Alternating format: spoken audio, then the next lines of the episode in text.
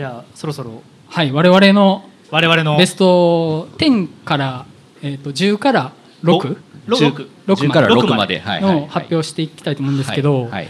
例によって順番決めてないんですよ。えまさか。順番決め今やりますね。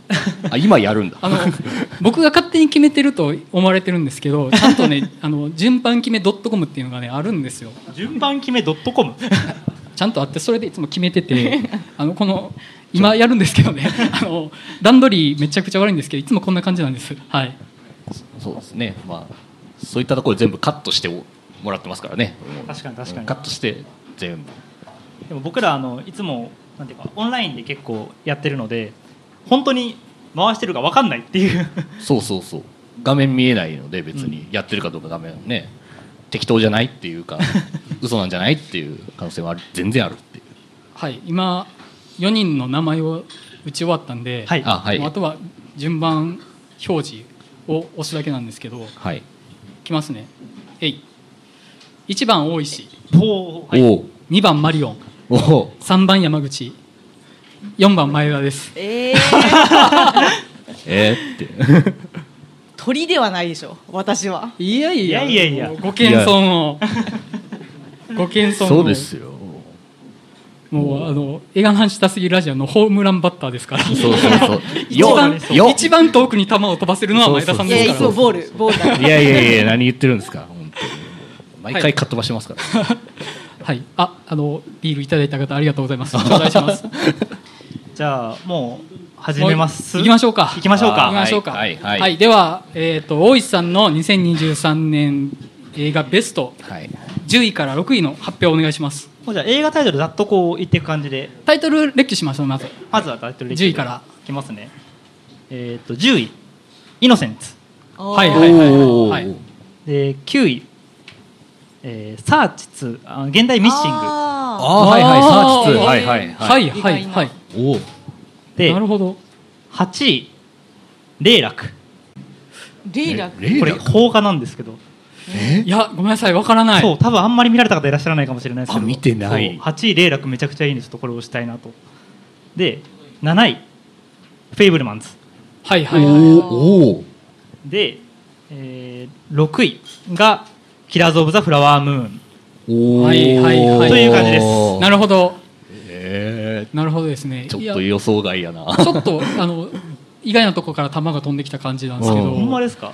じあゃあまあ一個一個説明いただいてもいあいですか？いいですか？ちょっとはい、長くならないように気をつけなきゃいけないんですけどちょっと緊張して台本みたいなの作ってきちゃったんで。気合気合の入り方？いやそう。ちなみにちなみに私これ私の分も作ってきてくれたかなと思って。え？なわけないやん。いやいやいやいや共有してないやんそもそんなん知らんわってなりますよ。そう。あなたのベスト10知らんしみたいな。でまず10位の「イノセンツ」なんですけど、まあ、とにかくその子供描写のリアリズムがすごいいいなと思って、夜明けミトルヤ監督とずっと脚本一緒に来たエスキル・フォクト監督の、はい。まあ、今回監督脚本作ということだと思うんですけどその子供を子供として描くってことに本当に成功してる映画だなって思って。で故に例えばそのなんていうかな善性と悪性っていうものがこう描かれながらその間に揺らぎみたいなものまだその境界線が固まっていないそれが子供という存在であるっていう、うんうんそこの描き方がとにかく大人の理想としての子供の姿じゃないんですよ。うんうん。故に、えっと、見てると自分の幼少期の思い出をどんどん喚起させられてくるんですよね。例えば喧嘩の前の緊張感とか、うん。あとは年上のお兄さんお姉さんに対するザンチマンみたいなうん。気持ちだとかあとは友達同士とのああこの関係気まずいなっていう子供なりの関係とかあと僕なんかは団地に住んでたんで、団地という閉じた世界の話。うん。っていう意味でもすごくこう幼少期の感覚そのものがうん。なんか久しぶりに思い出すっていうような感じで溢れてきてすごい好きな映画ですね。うんうん。一個一個いきましょうか、ははい。あの一個一個も触れながらいきましょうか、うんうんうん。あのイノセンツ僕もすごいよくってあのドームをうん。まあ大友克洋のドームを思い出せる方多うんかったと思うんです、お便りでもいただいてたと思うんですけどただやっぱりドームとちょっとテーマが違うっていうのがあってその描写としてはなぞってるんですけどイノセンツはやっぱりその子供を描くっていうところにかなり絞りきっててでその子供感がやっぱりいいんですよねイノセンツは。うん。うん。本当になんかネズあネズミじゃないミミズ踏んで殺したよねとか、はいはい。はいはいはい。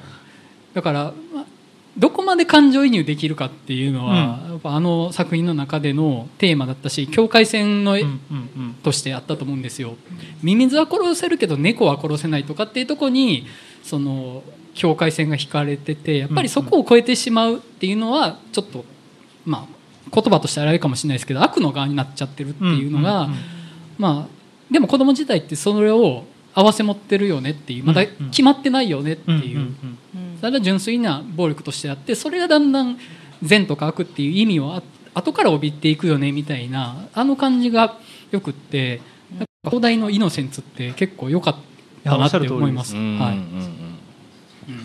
まさにその善と悪の揺らぎ感っていうのは多分イノセンツ無垢であるからこそっていう描き方もされてますし、やっぱあと最後少しだけそのイーダ主人公が、まあ、姉のアンナとの関係性が変わっていくような変わっていかないようなみたいな終わり方じゃないですか。うんうん。あそこもす本当に少しだけ大人になるっていう描写がジュブナイルとしても完璧だなと思ってそうねうんうんで大人たちはそれを知らないってとこも含めて最高だなっていう、うんうっんそうですねうんていうのがまず10位ですで、はい次いきますねで9位「サーチ2」見られた方います見てないですあ見ました見ました見ました見ました見ましたいえマリアさんどう思いました？や面白かった。うんうんうんうんうん。けどもう結構前に見たからな。なんか あの劇中でネットフリックスいじりみたいなのがあったのだけめっちゃ覚えてるんですけど。あ そんなある？あので しかもそれで前作の話するんですそう。よねあの前作のあの映画の内容がネットフリックスのドキュメンタリー映画みたいな感じでそれを今回の登場人物が見てるみたいな演出がされてておもろいなと思って。そうそうそうそう。で世界観はつながってるんですけどお話としては全く別の話。そう。そううん。でまあ手法は全くサーチ前作、まあ、前作というか多分同じスタジオってことだと思うんですけど、うん。うん。えっと、サーチと手法は同じなんですよ、うん。で基本的にはパソコンの画面だったりあるいはスマホの画面みたいなものを通じて、えっと、人間あの目の前の親しかったはずの人っていうのを探していくっていう、うん。うん。でまあ今年結構そういう映画、まあ、今年だけじゃなくて結構特に邦画でたくさんこのテーマってあると思うんですよね。うんうん。信頼してる人が実は知らない人でしたものというか、ううんん。まあ、例えば最近やってる「イチコ」もそうですしあと「アンダーカレント」なんかもそんな映画だったかなってそうですね。思うんですけどその類で「サーチ・ミッシング」は納得感がすごいんですよ。あオチを知った上でそのオチが一番面白いっていう。あー。わかります？確かにすごいおおってなった覚えるそう。なんかだから題材っていうかそのある意味これってその真実をしてしまうとあまあこんなもんかってなる映画が多くある中でミッシングはその先がいいんですよ。うん。ええ真実を知ってからがほちょっとジャンルがミステリーからスリラーというかへちょっとこうなんていうかなそうスリラーの方に変わっていく、うん。はい。そのアクセルが切り替わる感じもうまいし、はい。でそうだったらじゃあしゃあないよねっていう納得感もすごくある、うんうんうんうんええこれが僕すごいと思って。すごい。めちゃくちゃ面白そう。ぜひ見てください。もう今面白いですよ。あのアマゾンプライム等で配信に上がってるので、あへー。もう配信来てるんだ。多分逆に言うとサーチは劇場で見てもいいしパソコンの画面で見てあそうそう。もいいです。そう。サーチはパソコンで見た方がいいみたいなのそうそうそうそう。むしろうん。なので、みまあ、今回「サーチ2ミッシングは」ぜひぜひあのもしご覧になってない方は見ていただけたらなってはい。はい。思います、いやあの本当に今意外だなと思って本当にワンアイデアものってオチどうでもいいことめちゃくちゃ多い。っ ていうか、まあ、そこに本質がないからっていうところはあるんですけどそれでオチ決まってたらいや確かにベスト入りますそれは。そうよ。シチュエーションものの完成度高かったらベスト入ると思います。さっきのポールの話まさにそううんです、そうですね。おーうん。なるほど。そう。はいはいはいはい。サーチね。えっと、8位霊楽ご覧になってない？いやもう知らないです。名前も。そうかいや。今あの霊楽ってなんだっけって思ったんですけどあのもあのあのあれですね文字で見たら、はいああこれかっていうこのタイトル見たなってなりました。漢字で霊、まあ、ゼロに楽、うん。うん落ちると書いて霊楽なんですけあどはいはいはい。監督竹中直人さん。はい。で、えっとあー。主演があの斎藤工さんの邦画なんですよね、はいはいはい。あなんかあったかも。そうえっと、原作浅野稲夫先生あの漫画家のはいはい。の、えっと、原作で、えっとまあ、同名漫画をそのまま竹中直人が映画化したんですけど、まあとにかくネガティブな話なんですよ。そのまあざっくり言うと売れる作品を求められることにうんざりした漫画家多分これ浅尾犬さん本人をちょっと重ねてるようなはい。私小説みたいな感じはい。になってると思うんですけどその漫画家が仕事への情熱を失って人間関係もボロボロになってまあとにかく落ちるとこまで落ちるって話なんですよ。うん。うんうんでこれ見た時に思ったのがえこの物語をなんでこの人は描いたんだろうと。例えば実際に自分に合った話。アフターさんとかもまさにそうですけどうん自分に合ったことを合った通りに整理するために描くってことはあると思うんですけど多分こんなことは浅野犬さん経験してないはずなんですよ。ううんうんん。でも多分ある種の燃え尽きたっていう感覚はきっとあってそこまでは本当にあってそれを自分の中でどう消化しようっていう時に自分を追い詰めるための物語としてこの物語を描いたんだろうなと思って。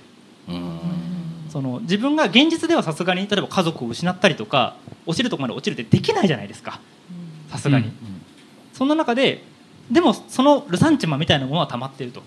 じゃあ物語で仮の自分をそこに置いてそいつに代わりに落ちてもらおうっていうことをやった作品なんだろうなっていうのがおー。はいはい。あって。でもちろんそれを、まあ、竹中直人さん自身も結構その、まあ、クリエイターとしてあとは役者としても結構有名ですけどその監督のインタビューの中で浅野稲夫という一人に向けてこの映画を作ったっていうふうにへおっしゃってえるぐらいすごっ。すげえなんですすごいラブレターじゃん。ほんまにそう。れ。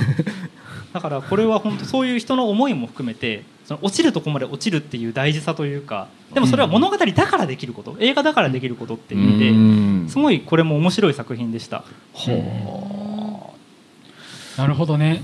う見たくなりますね。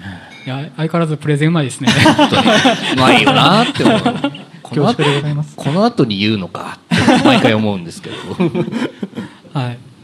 なのでレイラ君もぜひぜひというところで7位は「フェイブルマンズ」はい。うん。もうスピルスティーブン・スピルバーグ監督のあの自伝的な映画なんですけど、まあ、なんていうかな本当に、えっと、監督のインタビューでも私にとってこの映画はタイムマシーンだって言ってて、まあ、まさに「アフターサン」とかにも通じるようなうん。お話だなって思うんですけど、うん。うん。その監督が映画を撮るっていう行為を祝福じゃなくて呪いと書いたことがすごいなと思ってうんうんうんうんその普通自分の仕事だったり自己肯定として幼少期を描くことなんてあると思うんですよ。うん。うんだけどその行為をイノセントな呪いとして描いてその呪いの結果家族は崩れた。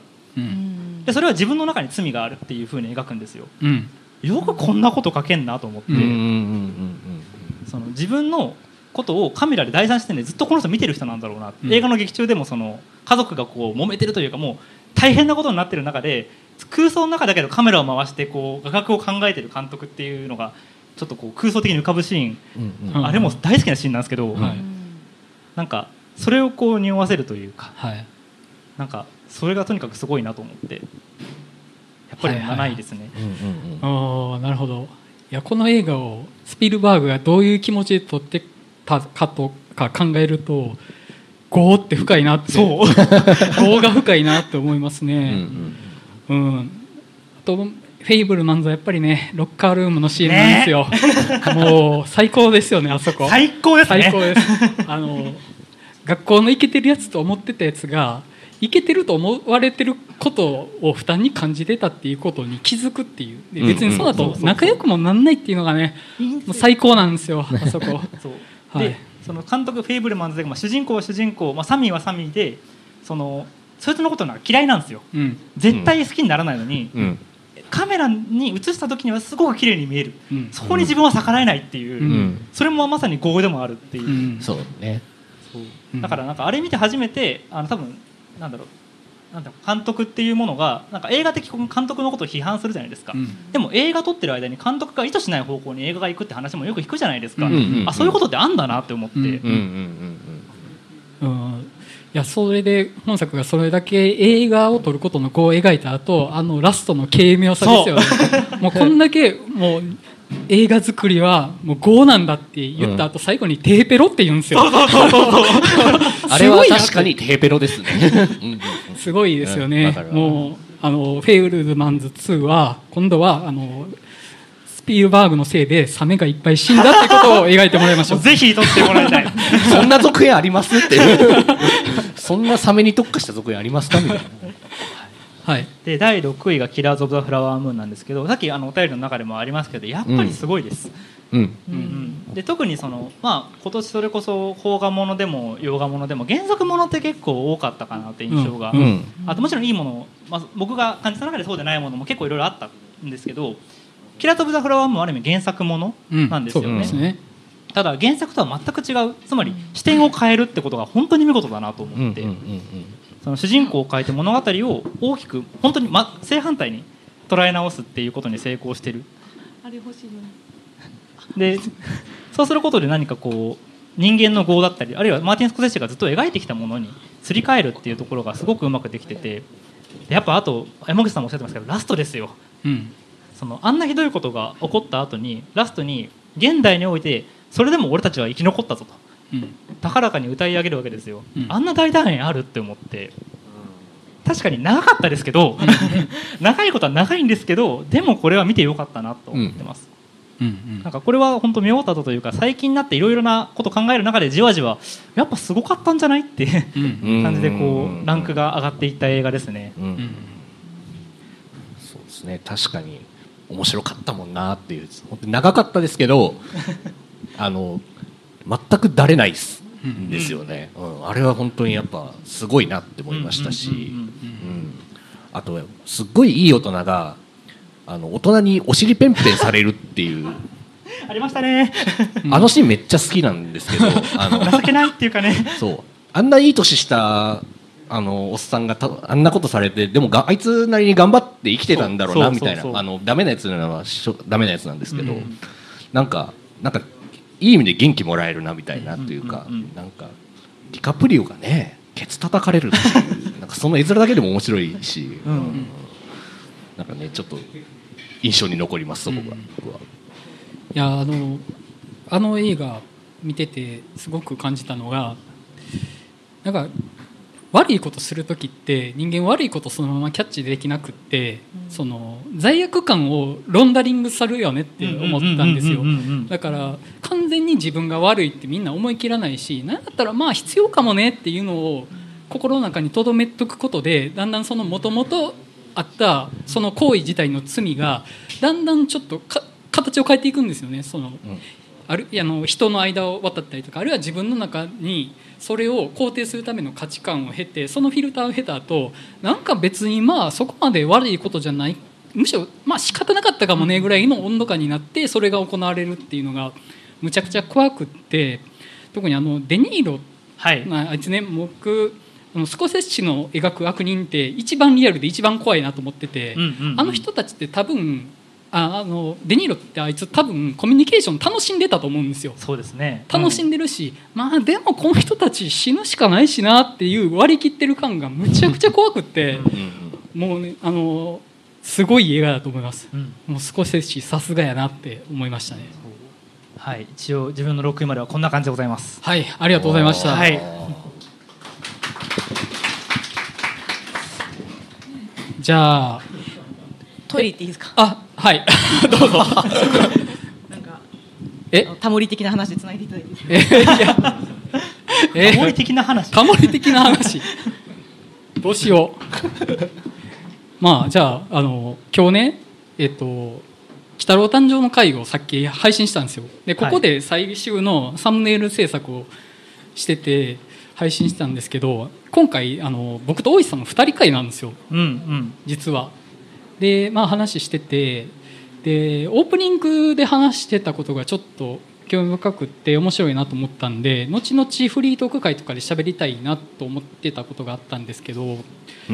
えっといろんなこと喋ったからどのこと触れようかな。あれじゃないですかあのあ現代における映画で試されてるとはどこなんだろうあって。そうそうそう。えっとまあ何個か話いろいろしててその中で一つえっと僕がごめんなさいね。ちょっとアルコールが回ってきてる感じがあって あのヘルレイザーの話をしててで僕80年代のえああいうスプラッター VF VFX むちゃくちゃ好きなんですよ。すごいクリエイティブやなって感じてて要は作り物だからこそ頑張って作ってるっていう喜びを見てて感じるんですよね。であれ以上リアルにリアルになったらやべえ本当に人間の肉体吹き飛んでるとかっていう感情が先立ってあんまり楽しめなくなるんじゃないかなとは思ったんですけどあの80年代当時にあそこまでやったってそこにすごく魅力があるなと思って逆にあれを今やったらあえてになっちゃうっていう。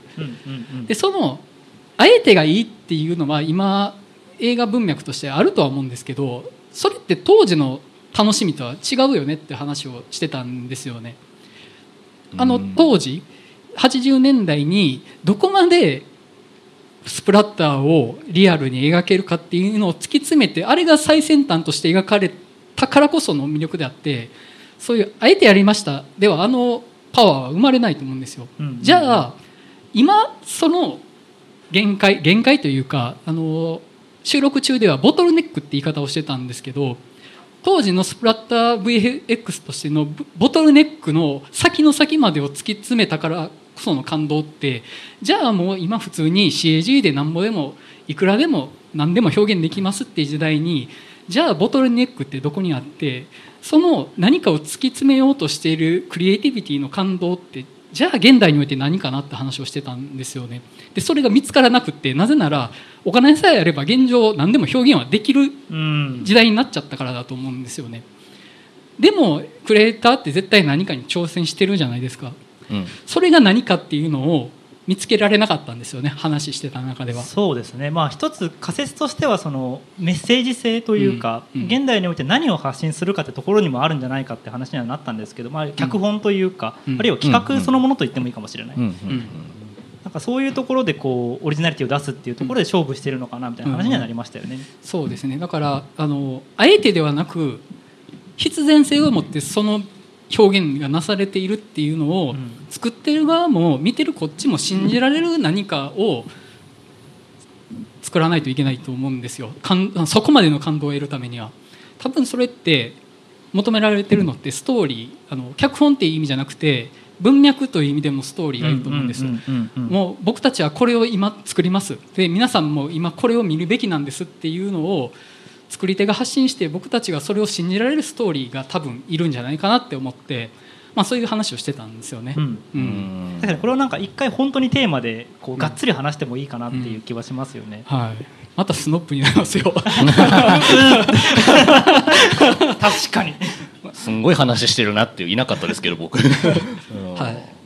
まあまあ前田さん帰ってきたんでじゃあ行きましょうか。行きましょうか すみ。ませんありがとうございますお待たせしました、あじゃあ僕でしたっけ、はい、えーとではマリオンさんのあー2023年の映画ベスト10位から6位の発表をお願いします。はい、先に上げてきますね。えっと、僕の10位は、えー、10位、えーバービはいはいはいはい。おーー、9位、別れる決心、はい。ああ8位、ボーンズオール、うん。おーーおーあ7位、ザ・ホエール、うんうんうん。おはいはいはい。6位、ほつれる、あお来たな来ましたね。来 ましたねほつれる。なんか盛り上がってますけど。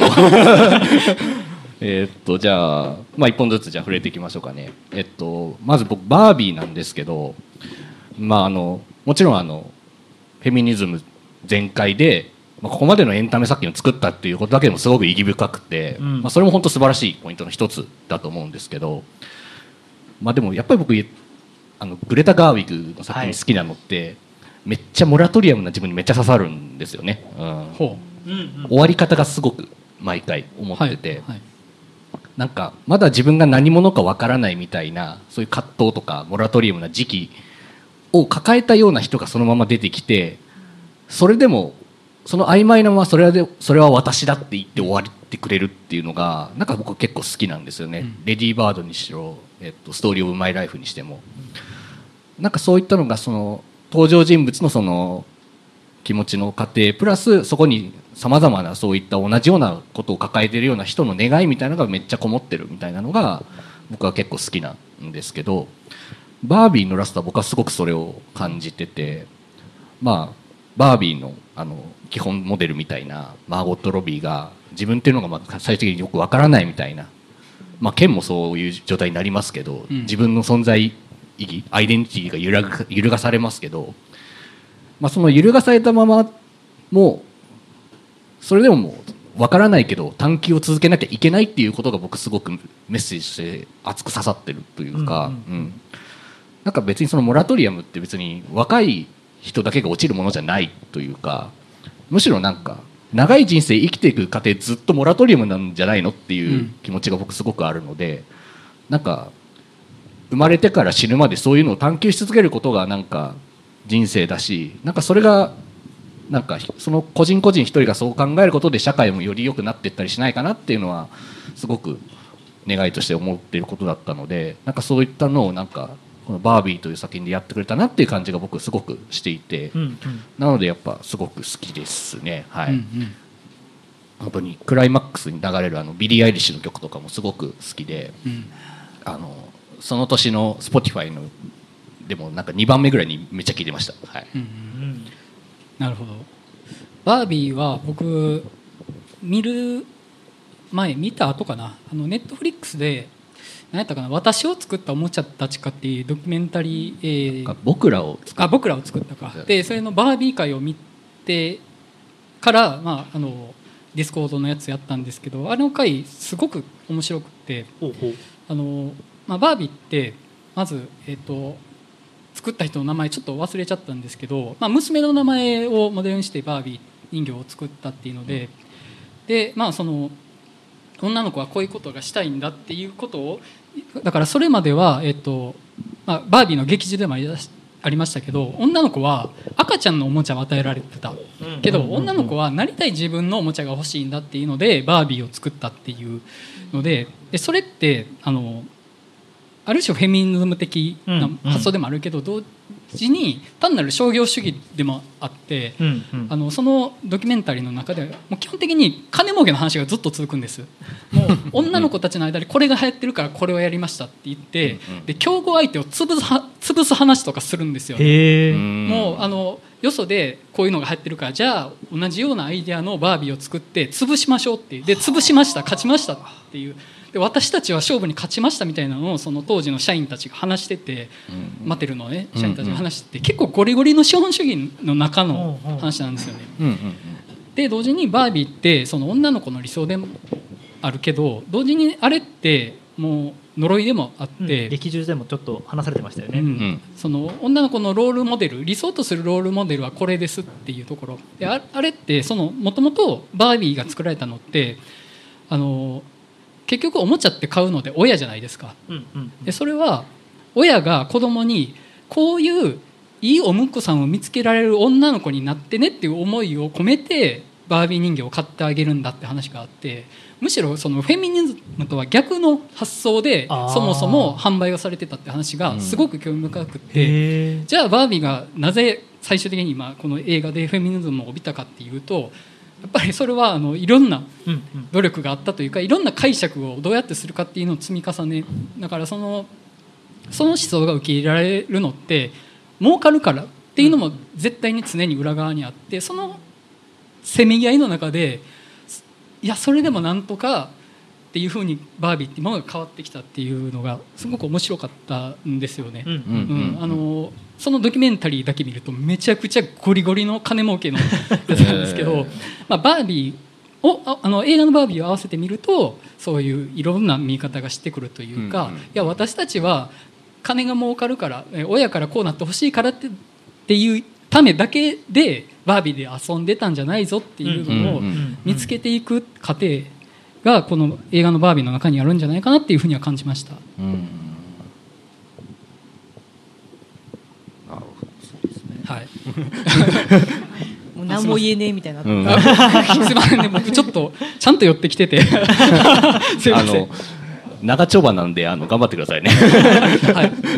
皆さんも飲んでくださいね。皆さんは気にせず飲んでいただいて全然構わないんですけど、はい。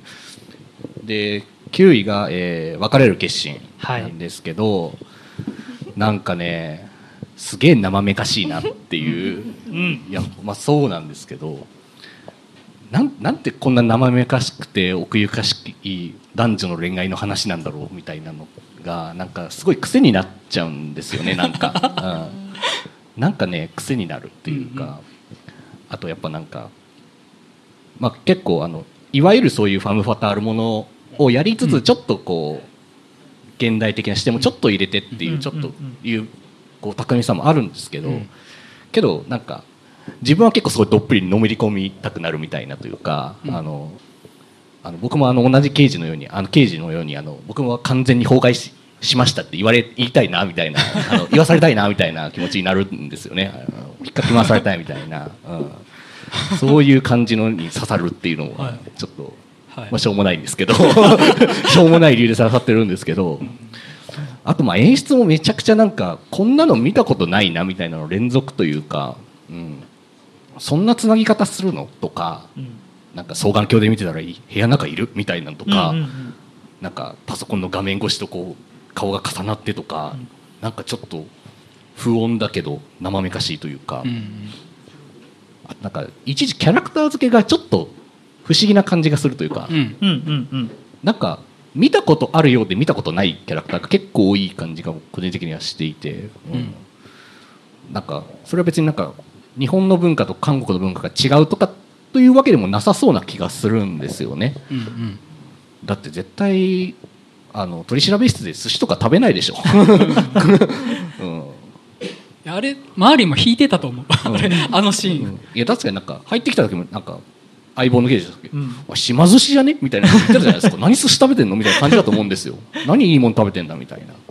そう。なんかちょっとずつ変なんですけどその変さが面白いしなんかもうお互いがお互いのことをお互いの人生狂わせようとしすぎるあまりおかしい方向に回り続けるっていうのが、うんうん。とにかくおかしいっていう、うんそれをなんかすごく気品ある上品ある感じで描いてくれるのがちょっとやっぱなんかちょっとこの映画のことを忘れがたいというか、うんうん話はわかるけど何一つわからんって思ったっていうのが面白い映画だなっていう思ったので、うん。9に入れました。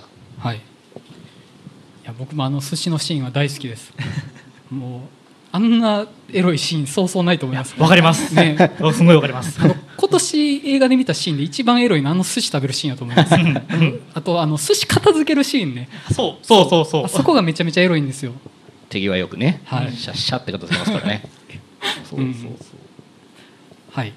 そうですね。うん。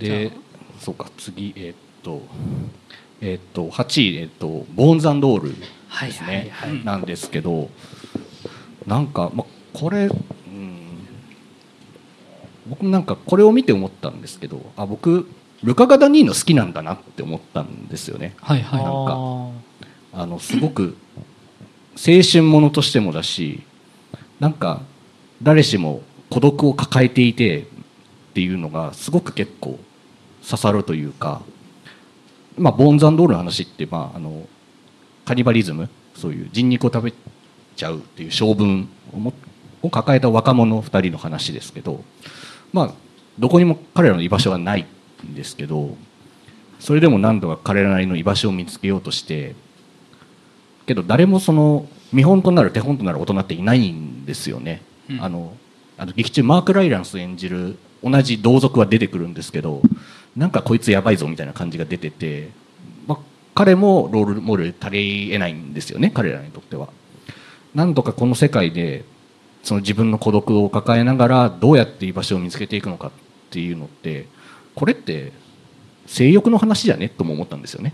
うんうん、あうんなんかだから僕一番今回、うん。まあ、性欲界結構ちょっとあれっていう話をしましたけど、なんか僕にとって一番しっくりきたのはこの「ボーンズオール」だったんじゃないかなっていうふうに個人的に思っ確かにたんですよね。はいまあうん、なのでまあすごく好きっていうのがありますね。うんうん。若者もだし大人も迷ってるんだなっていうのがすごく伝わる、うん、それをまたなんかすごくこうなんか景色とともになんかこう綺麗に切り取ってくれるんですよねルカ・ガダニーノって「あのうん、君の名前で僕を呼んで」とかもうすごい美しいですけどあとドラマの「We Are Who We Are」とかもなんかイタリアの夏ってめっちゃすごいないいなって思える。うん。まあ、お便りシリアサマーとかでもありましたけど、うん。うん。なんかそういうなんかすごい憧れを感じましたけど、まあ、ボーンズオールの舞台はアメリカの中部なんですけど、でもなんか同じ匂いがすごいしてし,、うん。まうんですよね、うん。うん。なんかそれぐらいなんか彼らのそのよるべないところ孤独みたいなのがまあ、このタイトルの意味のかかってくるっていうのも含めてちょっとまあ切なくもあるし何とも言えない気持ちにもなるしっていうのを含めて結構忘れられない一本ですね。はいうんうん。うんそうですね。あのカニバリズムがそのじキャラクターの性的思考のメタファーとして働いてがあって例えばあの「老少女の目覚め」でしたっけ？あーの映画もズバリそうであれもその思春期でいいのかな？まああれは大学行く時ぐらいの年かな、うん。でその性欲的なものとして人肉食欲が現れてくるっていう話であれもそういうマイノリティの話として見れたと思うんですけどだからそのまあ性的なマイノリティみたいなことを描くときにそのまま性的マイノリティの話として描くんじゃなくてもっと極端なというか例えばその人肉食みたいなことを描くっていうのが、まあ、一つ映画的な、まあ、アイデアの転換としてもしかしたらあるのかなって気はしましたね。うん。うん。まあまあ、その劇中のカニバリズムが、まあ、いろんなことのメタファーだと思うんですよね。その性的思考だと捉えてもいいし、もう何でも何かしらのその孤独とかっていうのをこう全面的にまあこうメタファーとしてこう包み込んでくれるというか受け取りやすいようにやっぱしている感じがすごくするので、うん。だからそういう意味でもなんか分かりやすく見やすいし、うん、うんというふうにはすごく思いましたね。うんうん。なるほど。ですね。で、えー次が「ザ・ホエール」なんですけど、うん。あのーなんだろうな。なんかすごくやりきってしまった人の話なんだなというふうに思うんですけど、うん。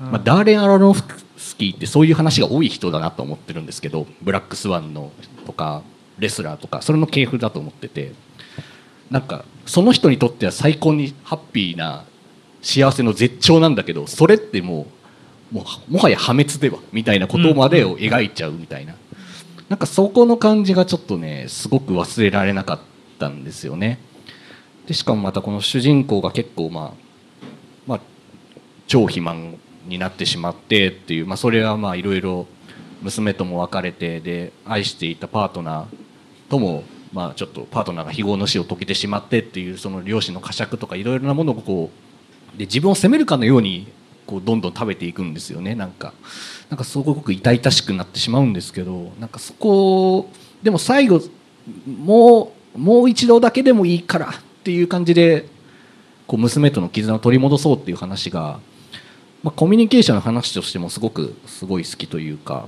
うん、なんか分かり合えないまあ分かり合えないんだけどでももう僕には今もうここで正直になるしかないんだっていう、一種のまあ開き直りにも近いんですけどでも一個それも真理だなとは思っていて、うん。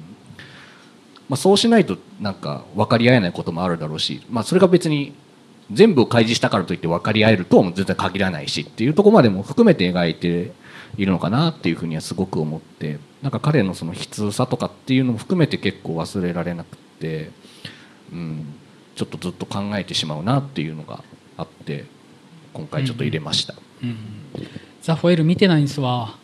そうなんですね。見てないんですわ、うん。見ました？いや見見てないんですわ。はい、うんうん。すごいあの上司にめっちゃ勧められてて。あそうなんです配信にもあるので、うん。見よう見ようと思い思いながらちょっと今年結構見逃してる映画がいっぱいあってちょっとまだ見れてないんですけど、ううんうん。でも絶対見たいなっていう。見ましたけどやっぱその開き直った末にあるラストのなんか晴れやかさというか、うん。そのここまで行ってしまったんだけどそれを肯定するというか包み込むというか、なんか本当解放に近いようなラストなんですよね。うん。本当に解放にも確かに近いと思います、うん。なんかあれがすごくとにかくなんていうかな主人公が体という牢獄にとらわれうんていて、そこからようやく解き放たれてだからある種多分ちょっとこの「鬼太郎の会」でも山口さんとお話ししたんですけどフィクションにおける解放としての死じゃないけどそういう感じで描かれてた気がして、うんそれが僕はすごく印象的な作品でしたね。うんうんそうなんですよね。もうちょっとちょっとあのラストシーンは結構ぐわっときちゃいますね、うんうんうん。うん。ちょっと、まあ、ぜひ見てください。ぜひぜひ。はい、はい。でえっとほつれるはい。なんですけど、い、やーなんかこれは逆に何なんでしょうね。コミュニケーションのこれも話ではあると思うんですけど逆に何なんでしょうね。お互いに向き合ってこなかった果ての話みたいな 感がすごいというか、うん。あのもうなんかそれぞれちょっとずつお互いのこと見えてなくってうん。でこなんとかやり取りをして関係を取り戻そうとか関係をこうなんとかしようとするんですけどもう全く意味をなしてないっていうあたりの不穏さがずっと続く。それがしかももう90分ぐらいですよねあれ確か。90分もないぐらいの時間だったはずなんですけど。がずっと続く？なんかもう恐ろしいぐらいのなんか会話劇だなって思って。もうなんかあの門脇麦はまあまあ演技うまいのは知ってましたけどなんかここまでなんか表情だけで見せるとかっていうところもすごいですしあと旦那さん？いやー。うん。えーちょっと役者の名前をちょっとど忘れしてしまったんですけども素晴らしかった。ああのリズムで来る感じあーきっついっすねみたいな。あれはいやその本当に嫌嫌ですよね。あああやって問い詰められたら僕も嫌ですもんみたいな、うん。ん。なんかまあ一見まっとうそうに聞こえるんですけど、まあ、この人もこの人でさみたいなところがやっぱあるのでなんか余計にねこうなんか難しい話っていう感じはするし。声は柔らかいんですよね。そう。そう。何か私があなたに悪いことしましたか？みたいなことをなんかもうちょっとこう丁寧な感じで言うわけですよ、なんかいやいや そう言われましてもみたいなの。そう。なんていうんですかね。言葉ってなんか言葉通りのことだけじゃないじゃないですか。意味に乗ることって、うん。ニュアンスとかって。そう。なんか劇中でなんかこうやり取りしてる時にこうちょっとずっと言われて黙っちゃうシーンがあるんですけど、うんうんうん。え黙ってるってことは肯定してるってこととかって言ってくるんですよ。いや違うしみたいな。いやそう言ってること考えてるだけみたいな話をしてたりとかそう。なかなかそういろいろやっぱこう喋ってる時のこうやり取りの間っていろいろなニュアンスとかがあってそれをこうどうやってこう見抜くかじゃないですけどこう分かって喋るかって難しいよなとかっていうところも含めてなんか難しいなって思いましたし。あとあれですね僕あの不倫相手と行くのがグランピングっていうのが最高やな。と思っててずっとおっしゃってますね。そう。いやそれは不倫相手と行くのはグランピングやろうなっていう。いやでキそうなんャンプじゃないと。ガチのキャンプするわけないじゃないですか。うん。絶対大変じゃないですか。なるほどね。グランピングぐらいいのいいとこだけいいとこだけを味わうって不倫だよねっていう。でだからあのチョイスめちゃくちゃいいんじゃないかって個人的に思ってるんですけど ねあの共感されるかは知りません。僕はそう思ってますけど、あはい、なるほど。そういうちょっと細かな描写とか会話劇とかも含めて素晴らしいなというふうに思った映画でしたね。うん。はい。あの夫の自分が理性の側に立ってるっていう体を取る感じとか現地を取りに行く感じ。うん。あれ怖いと思いながらあるなって思って。あのめっちゃあるなと思ってそのまあ言い方的にあの女は感情の生き物っていう言葉がありますけどじゃあ男は理性の生き物でなければならないから僕は冷静だよっていうのを 言ってる感じはあるよなと思いながら見てて。いや私も見たんですよ。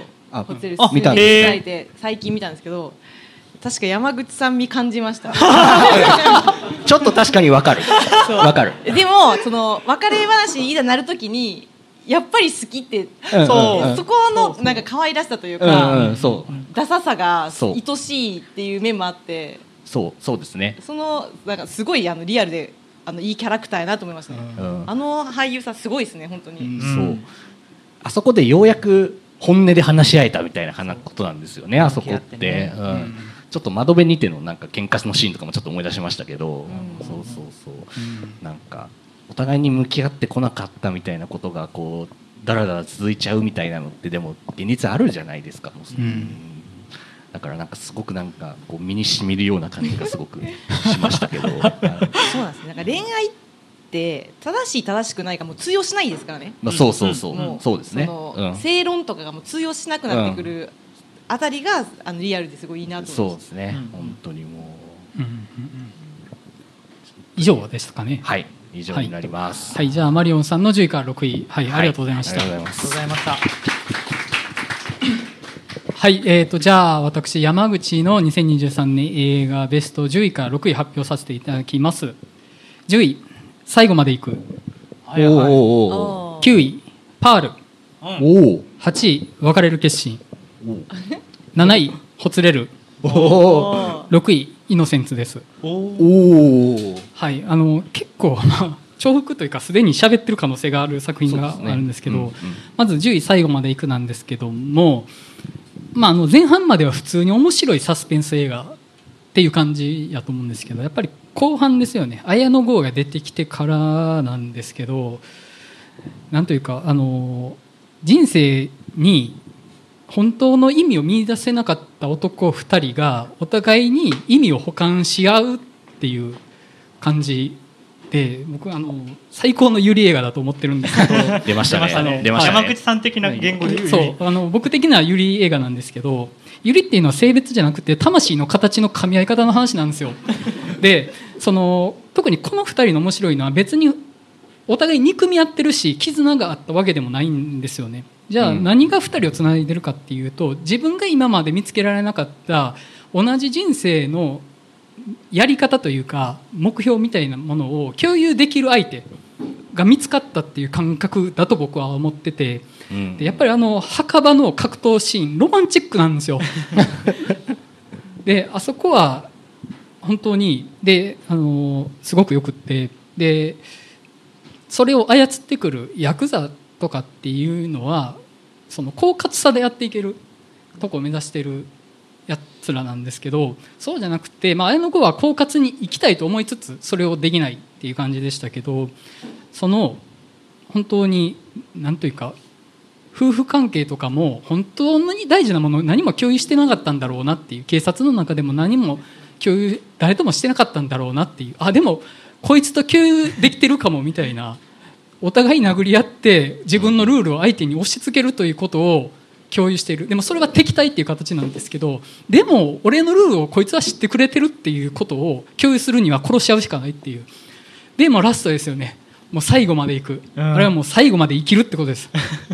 もう最高の映画だと思います、最高のラストだと思います、うんうんうん。でえっ、と9位パールなんですけどもあ本作あ一個一個コメントいかない？ごめんなさいごめんなさい。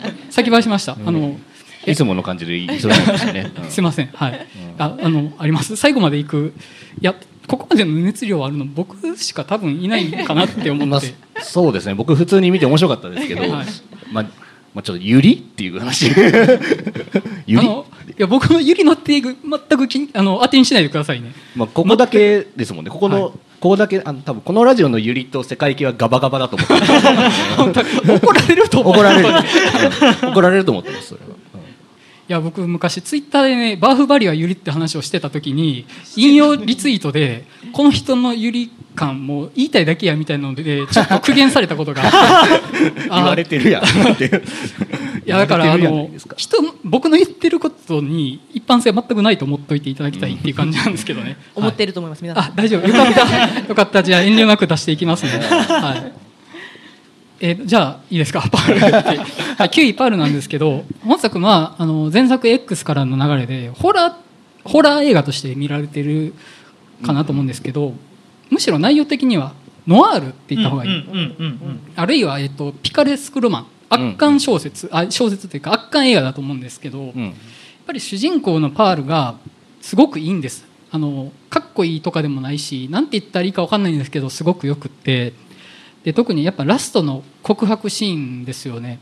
あそこむちゃくちゃいいんです。あの長回しで何を考えながら今までこうしてきたかっていうのを親戚の女の子にしゃべるシーンなんですけど気持ちは分かるけど言ってることが分からないう。んっていうその人間は他者の中に感情移入はできるけど理解はできないっていうのが両立させることをできるっていうシーンでうん。めちゃめちゃ刺さって特に僕今年のテーマは他者性だと思ってて映画見てて他者をいかに捉えるかっていうので最も端的にうんうん。描いてたシーン。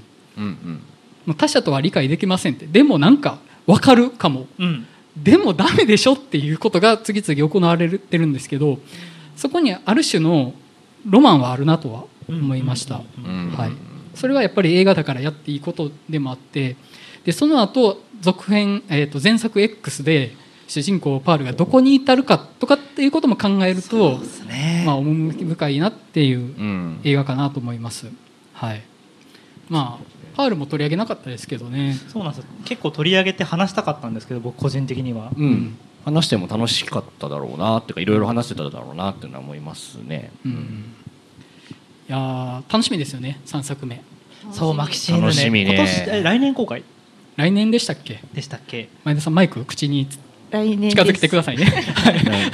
あのトラちゃんと一応。はい、はいうんえっ、とまあ本当に楽しみな続編が楽しみだしすごく良かった一作かなと思います、で8位分かれる決心なんですけど、まあ、これも他者にまつわる話だと思うんですけど、うんうんファム・ファタールっていう言葉がありますよね。運命の女っていう。もうこいの人のために人生狂っても構わないみたいな。でそれがある種お互いになってる。でそれ女性から男の側を見た時に運命の男っていうのでオム・ファタールっていう言葉があると思うんですけど、うんうんうん。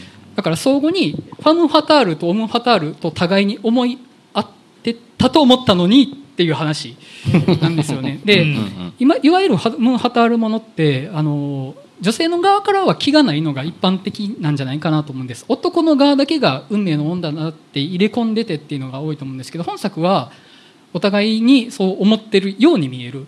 でそれはあのそのままで捉えたら普通の、まあ、不倫ものというかある種よくあるラブストーリーもの的に見えるんですけど入れ込み方が違うことであそっかオム・ハタールものだったんだなっていうことに気づく、そしてファム・ハタールもののふりしてそうじゃなかった話だったんだなっていうところに気づくっていうこのアンバランスって正直めちゃめちゃ怖いですよね。うん。自分と同じ温度感と思ってた人がめちゃめちゃ冷めてたって気づくってめっちゃ怖いですよね、う んじゃあもう生きていけないわっていうなるっていうのはすごくなんかよくできた映画なんじゃないかなと思いましたね、ん。はい。ですねねまあちょっと僕が先にあげちゃったからちょっと喋っちゃいましたもんね結構ね、うん。寿司の話とか言っちゃいましたもんね。じゃあ行きましょうか。はい。えっ、とホツレルなんですけども、はい。あのねめあの語弊を恐れずに言うならめちゃくちゃ面白い映画ですこれは。でテーマ的にはよくあるものやと思うんです。夫婦がお互い噛み合ってなかったですよねっていう夫婦倦怠期ものっていう意味ではよくある感じ。で不倫ものとしてもよくある感じとして見えるかなと思うんですけどやっぱ本作の面白さって倦怠期の夫婦ギスギスザライドなんですよ。まあギスギスですよ。アトラクション的にという、うん。そうですね。あの今年一番緊張感のある映画やったと思います。確かに。ちょっと絹ずれ一つ許さない雰囲気ありますもんね、あのやり取りのリアリティというか次に相手が何のカードを出してくるか油断のならなさがあるなと思ってそれってコミュニケーションのリアルだと思うんですよ、こういうふうにやったら話が進みますとかじゃなくって、この瞬間この2人だけの会話はどこに向かうかは相手が何のカードを切るか次第っていう、うん。その緊張感。もう次の瞬間全てが壊れるかもしれない。あるいはこっちが投げたカードが見事に打ち返されてボコボコにされるかもしれないっていう緊張感。どのカードを切ったらいいのかあるいはもうカードを切らないのかっていう怖さがあるんですよ。でそれがあることでテーマも際立ってる。よくある感じの話なんだけれどもそれがあることでなんというかすごくビビッドな話になってたんじゃないかなと思いました、うん、決してジャンル的には好きなタイプの映画ではないんですけどもそこがすごすぎてうん。入ってきましたね、うん。はい。確かに予想外なことが結構多かったですよね。そうですね。冒頭から結構ねあうんこういくんだっていう。うん、なんか予想外なことが多いというか、あのあの電話で詰めてくる時も変わってとか、おその人にまで変わるのかみたいなとか、読めねえなっていう、やっぱそういう読めなさってやっぱコミュニケーションは絶対あるから、なんか余計に確かにそこもちょっとちょっと笑っちゃうようなシーンでもあるし、ちょっとリアルでもありますよね。うんうんうん。でも結果的にその夫側のうん。その疑惑っていうのは本当やったわけじゃないですか、んそうですね。んそういうそういうなんか面でもあの詰めてくる感じっていうのが、うん。なんていうの誠意でもあったっていうところが私すごい、あのいいなってい意欲はないんですけどなんていうのリアルだなって思います。うんうん。うんなるほど。あの人単純なこう悪い感じじゃなくて、そうそう。そうそうそう。そう。やっぱそこをやっぱ曖昧にされたくはやっぱない気持ちがやっぱ分かりますし、うん。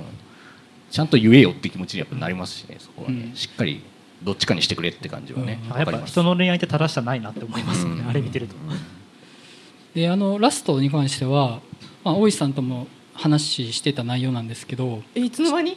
いやえっと鬼太郎会でね、はい。話してた内容に紐づいてるんですけど、うん。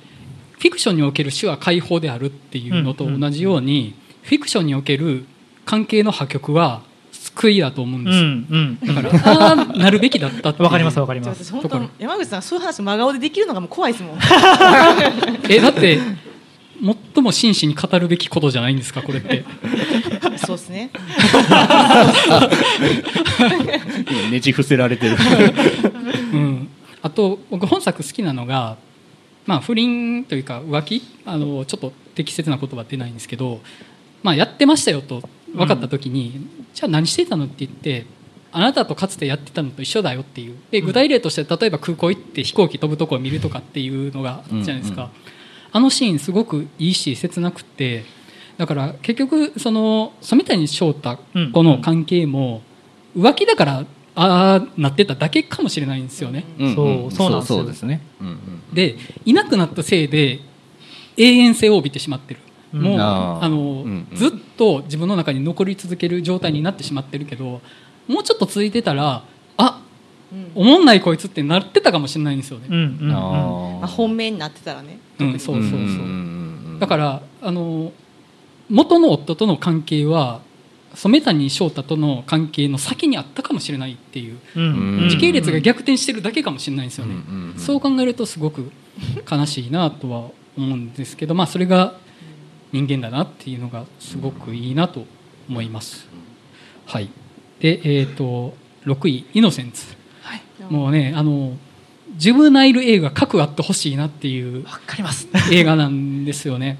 で僕団地ものってすごく好きで団地ってその10代前半というか10代いかないぐらいの小学校低学年ぐらいの子供にとっての世界系だと思っててうんうん。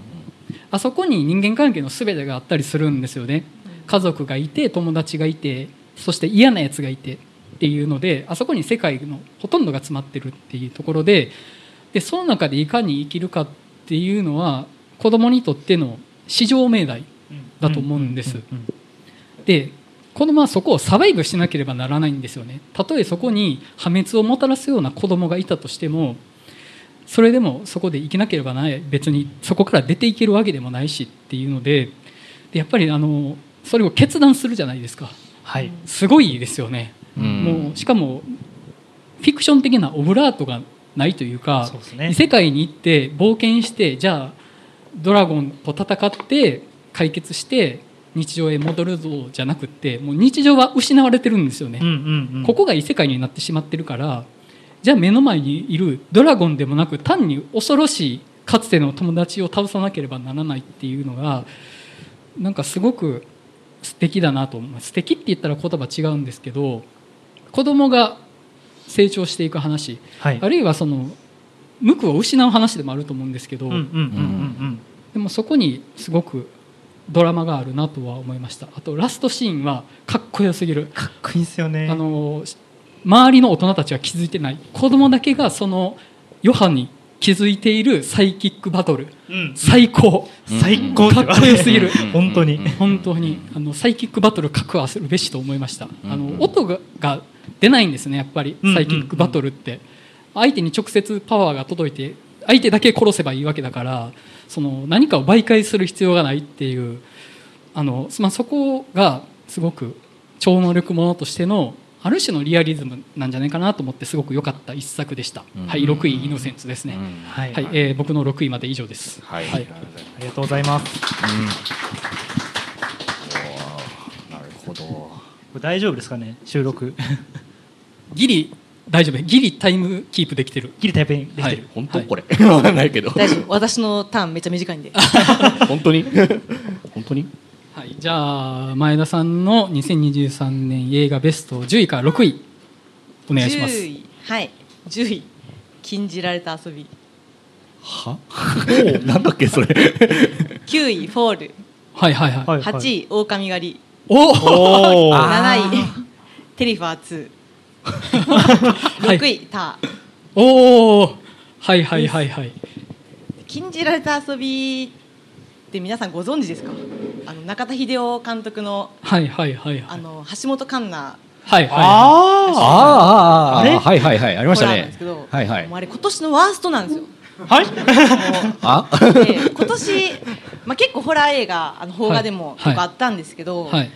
なんかんなんか中途半端に出来がよよくてはい。い。じりにくいっていうはい。中で、もうこの映画はあの誰もが認めるとんでも映画だなって 今年出た B 級ホラーも総なめにしてるあ。っていう意味でもうちょっと10位にへなるほど。でストーリーとしてはあのーまあ、主人公ちょっと関ジャニの人なんかな？ちょっとすみませんわかんないですけどジャニーズの方があのー奥さんが、まあ、交通事故で死んじゃってでなんかあの息子がその奥さんの指を庭に埋めて、うん。でエロイムエッサイムエロイムエッサイムって言ってあの自分をかけたらその奥さんが蘇ってききて怖いみたいなほう。ん映画なんですけど、うん。あのまず言いたいのがこのアイディアの枯渇をオマージュって呼んでいいのかって。それを私はもう業界に問いたいなと思ってます。ういやいや。いやでもホラーファンはそういうの特に喜んじゃいがちなところはあるんですけど、ちょっとあのもう設定から演出から既視感のオンパレードで今作はちょっとそれが目に余るなと、はいこれベスト10の話してます？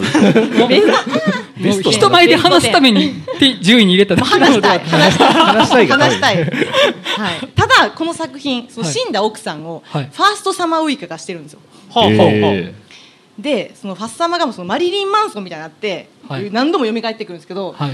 あのそういう反則級な面白キャスティングで、あのさらにあのファッサマの過去を調べにね、まあ、よくある過去を調べに行く、はいはい。そしたらもう孤児院になんかたどり着くっていう、はいその孤児院でなんかシスターをしてるのがめぐみなんですよ、あ。ははすごいな。はい、もうそれだけで全部許せちゃうので、はい今年流行るワーストを送るということで10位に。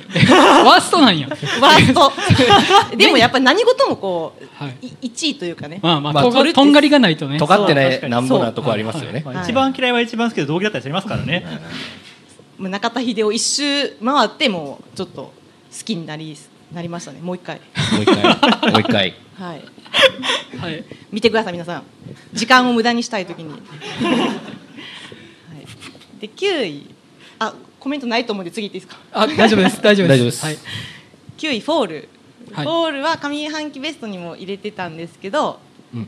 まあ、本当にこういうのでいいんよっていうああうん。もうシチュエーションスリラーとして、あのまあ、完璧な一本かなと思ってまして、うん。うん。で、えー、とこの制作スタッフかな？がその前作があのはサメ映画でその海に潜っていく。あ海底あ海底。47メートルああ、はい。ああはいはいはいありましたね。でもなんか正直あのあれもすごい面白かったんですけどあの海に潜ることないんですよ私は。うん。うんうん。え鉄塔に登ることあるってこと？えでもね高いところ登るのって不可抗力ってなんかあったりする時あるじゃないですか。なんか。あるかも。あるんですよ。鉄塔レベルはないけど、はい。あるんですよ高いところ登ることは、まだからなんかそういう海よりもなんか高いところ登るっていうのは、はい。なんかこう本当になんていうのかな普遍的な恐怖があってでさらにこんなもう一発もう出落ちみたいなうん。感じなのに続編があるっていうところに うん。もうすごく期待を込めてます、うん。あなるほど。こコメントありますか、いやああるある。あのある？いやだからその結構まあこういうシチュエーションものって、うん。この番組あんま取り上げないじゃないですか。なぜならうん。話せないから、話すことな純粋に面白いから。うんうん。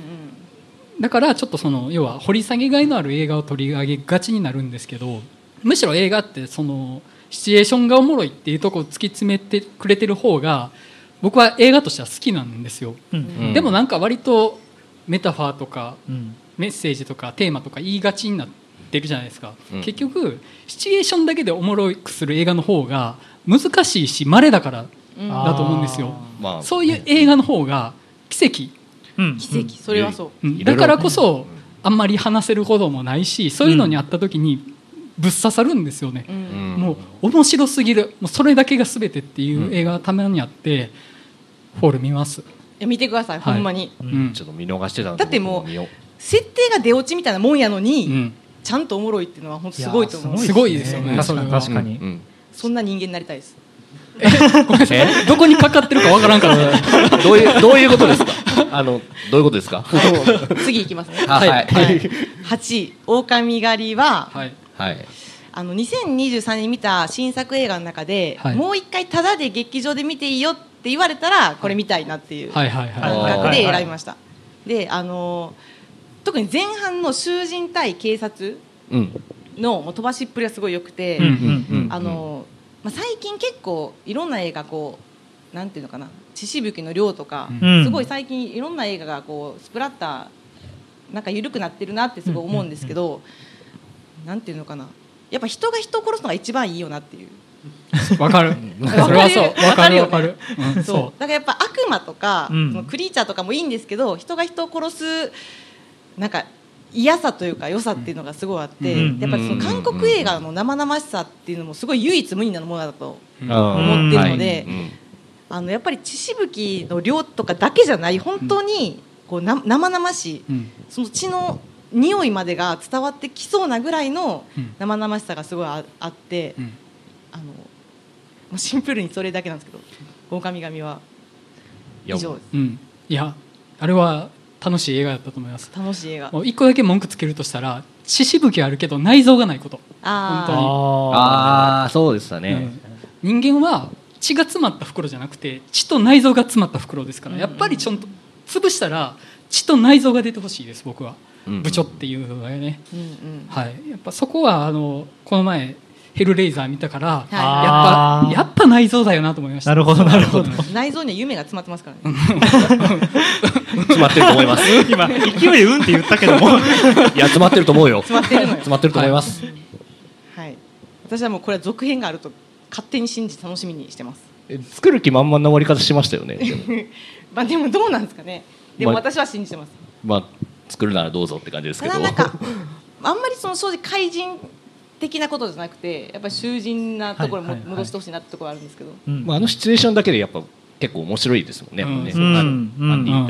あ警察っていうね、うんで7位が「テリファー2終わらない惨劇惨劇はい、はい、」なんですけど私この作品にしての評価は実は低くてほえそんなそうなばっかりですね今日ダメええあのなぜならホラーなのに2時間を超えてるんですよあそれはよくそれはダメです絶対なぜなのかって思ったんですけどただもうグロシーンがめっちゃいいんですよ。うんうほうほそういう意味では私これ迷子児と一緒なんですよ。あのうほう。んゴジラマイナスワン。ゴジラマイナスえ逆じゃない？順番。違う？えなんななんていうんだろう？ゴジマイ？まあどどちらでもいいと思う。まあ迷子児とも言いますよ。どちらでも。あそうなんだ、うん迷ともいい。なるほど。はい、と一緒なんですけど、はい。まあなんかあんまりその特にスプラッター映画に別に主人公の成長とかいらないなと思ってるタイプなんで、そこがちょっと長いんですよね、うん。でもそのグロシーンはすごい。だからもうゴジラ出てくるとこはめっちゃいいっていう。迷子児と私の中ではもう感覚が一緒なんですよ。なるほど。はいなるほど。はい、でまあ監督がその特撮出身の方なんでやっぱそういう方ってやっぱりその見せ方が、やっぱりすごいいいんです。よ単に本当にさっきの話に関わってきますけど血しぶきが出てるだけじゃない、うん。本当に嫌なものを見せてくれるって、うん。それをうん。大きいスクリーンで見れるっていうのはありがとうの一言しかない、はい、でもう続編も決まってるんで。はいはい。楽しみにしてます、なるほど。はい、いやー語れねえ。テリファー語れねえ。見てね語ることは特にないんですよ正直、見てないし。でも本当にそのすごい。なんていうのかなこのなんていうの沸点が高沸点の高さうん。うんうんが、あのその一瞬だけでもヒュンって上がるそういう映画は、それだけでやっぱりその、うん。ホラー映画というかスプラッター映画はそれだけで評価をうん高くなるのうんうで、うん。ん7位に入れました、うんはいはいはいはい。でここから真面目になっていきます。毛色変わるな。タター。ですかね。タあーはい入れましたか？私これ見てる時は正直長かったしこの作品を楽しめる素養が自分にあんまりないなって思ったんですけどまあこのラジオで話したことうん。でなんかこうやっぱり今年を振り返った時に一印象的な一本になったなっていうのがすごいあって、まあこのラジオでっていうか主に山口さんとのはい。思い出？あーあのちょっと意見ぶつかってましたよねあの時。そうですちょっとかねあだいぶ結構ねバチバチにみんなとやり合ってたイメージですよね、うんうんあそこってなんか、まあでもそういうなんか他人と自分との境界線が際立ってうん。うん。見える作品ってすごい好きなんですよ、うんうん。他人に対するこう不思議さが増すというか、うん。その不思議さって魅力でもあるんですすごく、うん。うん。そうですね。だからなんかそのなんていうのかなそのこの「ター」っていう作品にはそれがすごい詰まってるなと思って、うんこの「ター」を今回そのベストに上げてくれた人ともすごい話したいなっていううんうんうんうん作品です。なるほどね。あの多分ターに対する意見ってどこの視点かによって全然違うっていうのは本当におっしゃる通りだと思うんですけど僕は自分がターになりかねないっていう感覚がすごくあって僕はその才能とか権力とかがないからそれがもたらすものなんて求めない方がいいっていうふうに精神構築してきたと思ってるんですよ。だから、まあ、その立場を使って他人をどうこうするとかっていう発想には至らない。なぜならそんなことできる立場に自分は絶対ならないから、うん。そうじゃない方向に自分のメンタルを構築してきたと思ってるんです。でもそれってじゃあ自分が才能とか権力があったらああやってたんじゃないかなっていう感じで見てたので、うん。もうめっちゃ嫌だったんですよね。お前、さあみたいな。もう僕が権力あった時の姿見せるのやめてくれますかっていう感覚があって、あだからそれはすごく嫌だなと思って僕やっぱターのこと嫌いなんですよ。お前さっていう気持ちがすごくあるんですけど多分あのぼ僕以外のメンバーはそうじゃなかったから多分あの回って結構意見がうん。割とちぐはぐとしてたと思うんですよね。なんか一本方向に進んでないというか、うん。各々が自分の意見を言って別にそれがすり合わされない感じがあったんじゃないかなって気はしますそれは。そそもそもその「ター」っていう人物うん。に対する見方が、うん。あのその足並みが揃ってないから、うん。そこがこう平行線やと思うんですけど、うん。だから別にそれを悪いことと思って捉えてないからその山口さんのおっしゃってることが全然分からへんしおもろい人やな。っ て相変わらず。ああはい。はい、うん、なるほど。と思ってましたけどね。うんうんうんであのでそのター会の時うん。二人のなんか引いてる顔もなんか印象的。入れへんなというか。いやそうそうですよ、うん。入ってこいよと思いましたよね。いやもういやでも一もう一緒に罪を背負ってくれと思ってました。いやいやいや。本当に。でもあの回はあの回で僕もちゃんとなんかこことも結構バチバチやってた記憶ありますけどなんか。結構言い合ってるあのここが一番バチバチやっただけで全員割とずれてたからあの回は。そうそうですね。はい。誰もそんな悪いこと言ってないのになんかめっちゃそんな捉え方するのかみたいな感じのちょっと言い争いじゃないですけどそういうのがちょっと垣間見えるような感じでしたけど、これ僕の記憶正しければ僕レギュラー1回目ですよね確か。そう。あ1回目です。かそうですよね。それ無理ですよ。大石さんごめんってちょっと思った。う ん初回ターンは辛いね、うん来週から大丈夫かなって思ったの覚えてます えその次あれでしたっけ？ブラックデーモンブラックデーモン。もう楽さよ。いやでもフルスロットルですよ、まあ1回目ブラックデーモンね。2回目からもう大井さんのポテンシャル120%出てますから。もうあと出がらしなんじゃないかみたいな。いやいやいやそんなんじゃない。はい。はい。だから思い出思い出の一あ本。ーうん。なるほどうん。一番思い出が思い出深い映画。うん。うん。はい人と意見ぶつかるの嫌いじゃないですもんねえ？褒めてます。え褒めてる？だいぶ褒めてる。だいぶ褒めてる。だいぶ褒めてまそうですすね。なんはい、かこうなんか嬉しい気持ちな。うんうんはい、じゃあ前田さんのベスト10位から6位発表を終わらせていただきます。はい、はい。ちょうど1時間半過ぎて6位まで終わったんでちょうど折り返しですわ。はい。はいじゃあここで一回トイレ休憩入らせていただきます。あのお手洗いあるいはそのご注文いただくとかご自由にしていただけたらと思います。えーっと再開が今33分なんで45分にしましょうか。2時45分。45分。ではいわかりました。はいはい、じゃあ一旦休憩入らせていただきます